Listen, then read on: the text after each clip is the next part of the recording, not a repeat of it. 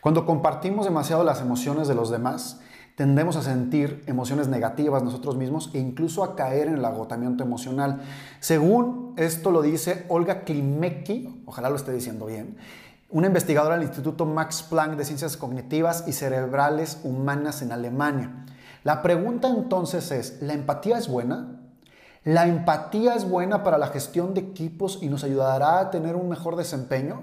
Bien, en el episodio de hoy de Función Positiva vamos a analizar un poco cómo funciona la empatía en los equipos de trabajo y si realmente esto beneficia al desempeño o quizá no beneficia al desempeño.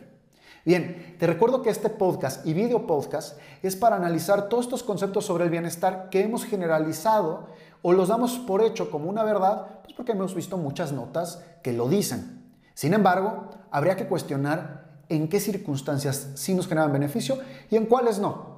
Te recuerdo también que hay muchos fundamentos científicos en cada episodio y que puedes ir a la página web de funcionpositiva.com para ver las notas del episodio ver las bibliografías y en ocasiones para que te comparta algunos libros. Te recuerdo seguirnos en nuestras redes sociales en We for Leadership y en Gonzalo Díaz Báez.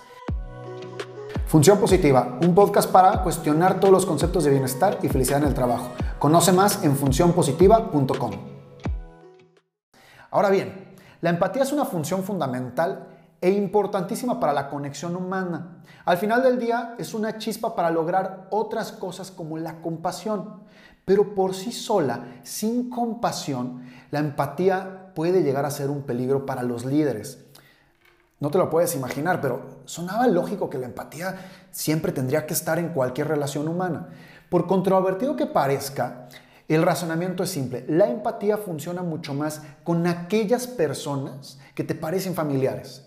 Y eso ayuda a que, sí, claro, que despiertes mejores emociones por las personas que te generan un muy buen espejo, pero que segregues en un equipo de trabajo a las que no te generan ese espejo. Entonces, ¿cómo podemos controlar el no hacer distinciones dentro de un equipo de trabajo? Por lo tanto, una de las preguntas para mí clave el día de hoy es, ¿qué es lo que necesita un equipo de trabajo? ¿Empatía o compasión? Y ahí viene algo bien importante. Pero antes, quiero confesarte una cosa. La realidad es que yo este concepto también lo he enseñado durante mucho tiempo. Es más, mucho tiempo he utilizado el concepto de empatía para decirle a la gente que es importante ponerte en los zapatos emocionales de las personas. E incluso colegas, amigos y otros speakers han utilizado esta frase en conferencias y en capacitaciones para compartirlo. Sin embargo, hoy la realidad después de estudiar esto, siento para mi gusto que no es el concepto correcto. Tú tendrás que evaluarlo y pensar si para ti hace sentido o no hace sentido. Pero bien, vamos a hablar un poquito más a fondo de cómo sucede la empatía y creo que el centro de hoy es cómo la cambiamos a compasión. Bien, la diferencia entre empatía y compasión es fácil. La empatía tiene un acto emocional mucho más espontáneo y la compasión tiene un acto racional de actuar para ayudar a alguien. Esta es la gran, gran diferencia. Al final de la empatía es sentir emociones de los demás y compasión es actuar para que los demás se sientan bien. Entonces la acción ya tiene un razonamiento de por medio. Lo que es interesante es uno de los científicos, Rasmus Howard, que es una de las personas que ha estudiado esto, dice que la compasión sobrepasa los filtros de la conciencia y te permite ejercitarla de manera racional, lo cual suena que para un equipo de trabajo esto vale la pena. Lo bueno es que la práctica de la compasión también genera beneficios en la salud, sobre todo en la parte mental y en el bienestar integral.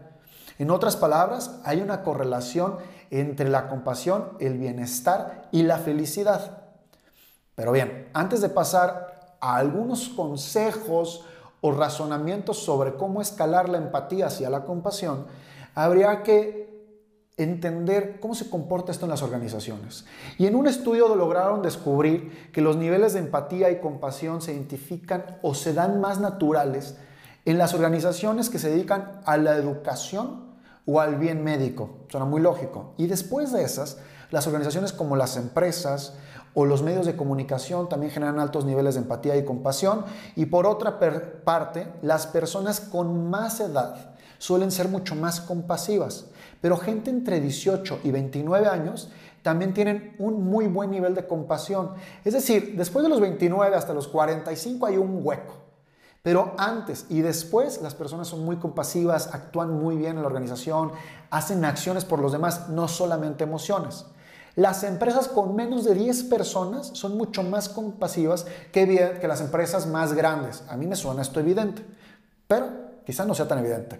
Ahora bien, la gran noticia es que la compasión se puede ejercitar de una manera más lógica y más fácil y si se puede entrenar a comparación de la empatía. Fíjense nada más, hay una investigación que se hizo que está muy interesante, que midieron a unas personas que les pusieron a ejercitar meditación compasiva, es decir, pensar sobre un hecho o una situación de alguien y pensar cómo podrían resolverlo y cómo podrían actuar y cómo podrían hacer un plan de rescate. Y por el otro lado, les pusieron a otro grupo de personas a ver fotografías de personas en circunstancias complejas.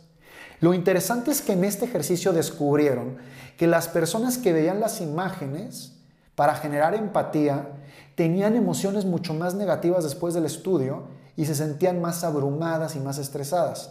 A comparación de las que pensaban en actuar, se sentían menos estresadas y mucho más tranquilas. Al final del día, un poco de lo que descubrieron aquí es que la compasión nos genera beneficios de reducción de estrés y generación de mejores equipos de trabajo. Y la empatía lo único que hacía era generar mayor nivel de estrés y por lo tanto segregaciones de equipo de trabajo al momento que nuestras emociones se espejean con alguien y con otras personas no. Suena muy interesante, ¿no?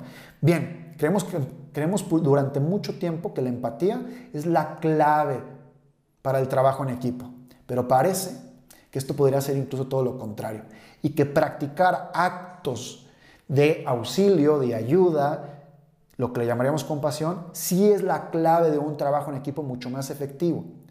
La pregunta para, para ti el día de hoy es, ¿qué podrías hacer para que cada persona que trabaje contigo o tú misma, tú mismo, puedas hacer algo por los demás que les beneficien y que les hagan tener una vida mucho más feliz? Les recuerdo que mi nombre es Gonzalo Díaz Báez. Muchas gracias por escuchar este episodio del día de hoy. Y te recuerdo seguirnos en nuestras redes sociales, en We for Leadership y en Gonzalo Díaz Báez. Y si te está sirviendo este contenido, que lo compartas. Ese es el objetivo de que sea breve, rápido y simplemente para dejar nuevos cuestionamientos. Investiga más y no creas todo lo que digo. Muchas gracias por acompañarme el día de hoy.